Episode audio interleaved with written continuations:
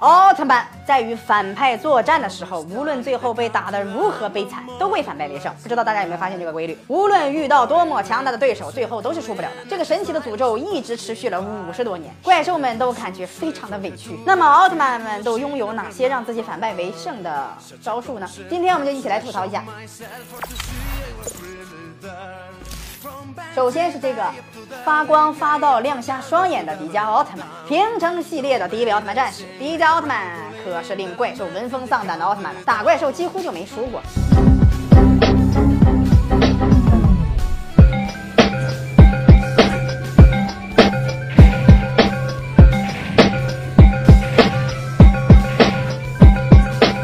这个迪迦虽然也被放倒过几次，但是之后都轻松击败对手了，并没有什么杀手锏。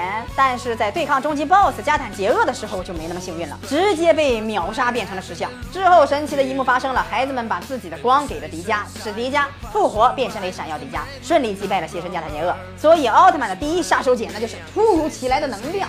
所以说，无论遇到了多强大的怪兽，总会有更强大的能量给予奥特曼。奥特曼就算再弱，导演都不会让他们输的。说的没。错，错奥特曼开挂了，其实已经不算新鲜了，因为是个奥特曼就能开挂。那么除了开挂以外，奥特曼还有什么必胜的绝招呢？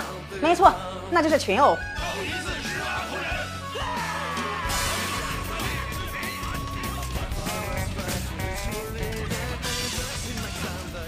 当今的奥特曼并不是一个人在战斗，自己打不过马上找帮手，动不动就是一起围殴怪兽，那把怪兽打的是一个措手不及呀。在对抗艾塔尔加的时候，银河奥特曼不仅和维克特利奥特曼合体，而且还把七大姑八大姨都给叫过来一起围殴艾塔尔加，把他打的都蒙圈了呀。所以说，对英雄来说，只存在我们群殴你，或者你单挑我们一群。